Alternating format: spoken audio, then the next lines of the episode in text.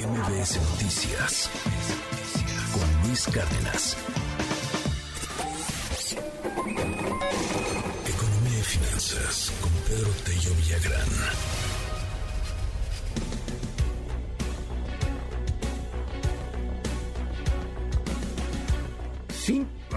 Perdóneme usted, 55% retrocede el precio del petróleo mexicano en los últimos nueve meses en una economía cada vez menos, pero sí, todavía extremadamente petrolizada, en la cual pues a veces queremos depender mucho del precio de, del, del crudo. Querido Pedro, muy buenos días, ¿cómo estás?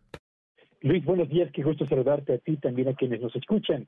En efecto, una noticia que ha pasado desapercibida a lo largo de este año por la cantidad de acontecimientos económicos y políticos que se han ido enlazando, particularmente en el segundo semestre de este 2022, tiene que ver precisamente con el comportamiento del precio del barril de exportación de nuestro país. Resulta que el 8 de marzo de este 2022, Luis Auditorio, nuestro eh, barril de exportación de petróleo se cotizó en 119 dólares, 8 de marzo del 2022. Tres meses después, el 9 de junio de este mismo año, el precio del barril de exportación de petróleo rondaba los 116 dólares por barril. Había bajado escasamente unos 3 dólares respecto a la cotización con la que eh, estaba en el eh, mes de marzo. Sin embargo, esta semana, Luis Auditorio, cada barril de exportación mexicano se cotiza en poco más de 64 dólares por barril. Estamos hablando del nivel más bajo en lo que va del año y de una caída en el precio del barril de exportación de petróleo mexicano del orden del 55%. No solamente es importante el dato por lo que entraña en términos de retroceso en el valor de lo que exportamos de petróleo, sino por lo que significa para el 2023 en lo que a la captación de recursos por la vía tributaria para el gobierno federal se refiere.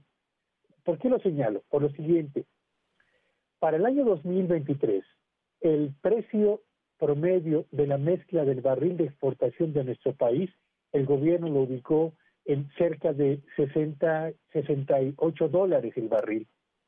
Si en este momento está ya en 64 dólares y se anticipa que en el 2023 la economía mundial, lo mismo que la economía de Estados Unidos, se van a enfriar, eso significa que muy probablemente los pedidos para, la para eh, el envío de petróleo mexicano a Estados Unidos y al resto del mundo van a descender. Pero además, si la actividad económica mundial efectivamente se enfría, lo mismo que la norteamericana, eso significa que la demanda o el consumo internacional de petróleo también se va a mantener débil y consecuentemente las probabilidades de que repunte consistentemente el precio del petróleo mexicano a lo largo del 2023 comienzan a estrecharse, lo que pondría en riesgo, desde luego, las finanzas gubernamentales en un año 2023, que será un año importante porque estaríamos frente al quinto año de la presente administración, y de ello un año en el que los ojos van a estar puestos en la estabilidad económica que hasta ahora ha mantenido nuestro país, aunque en materia de crecimiento de la producción, de la inversión y del empleo, traemos un déficit importante. Así que una caída del 50%, 55% en el precio del petróleo en lo que va del 2022 es una noticia que vale la pena mantener en el radar por lo que significa particularmente para el 2023, Luis. Gracias, querido Pedro. Te seguimos en tus redes. ¿Cuáles son?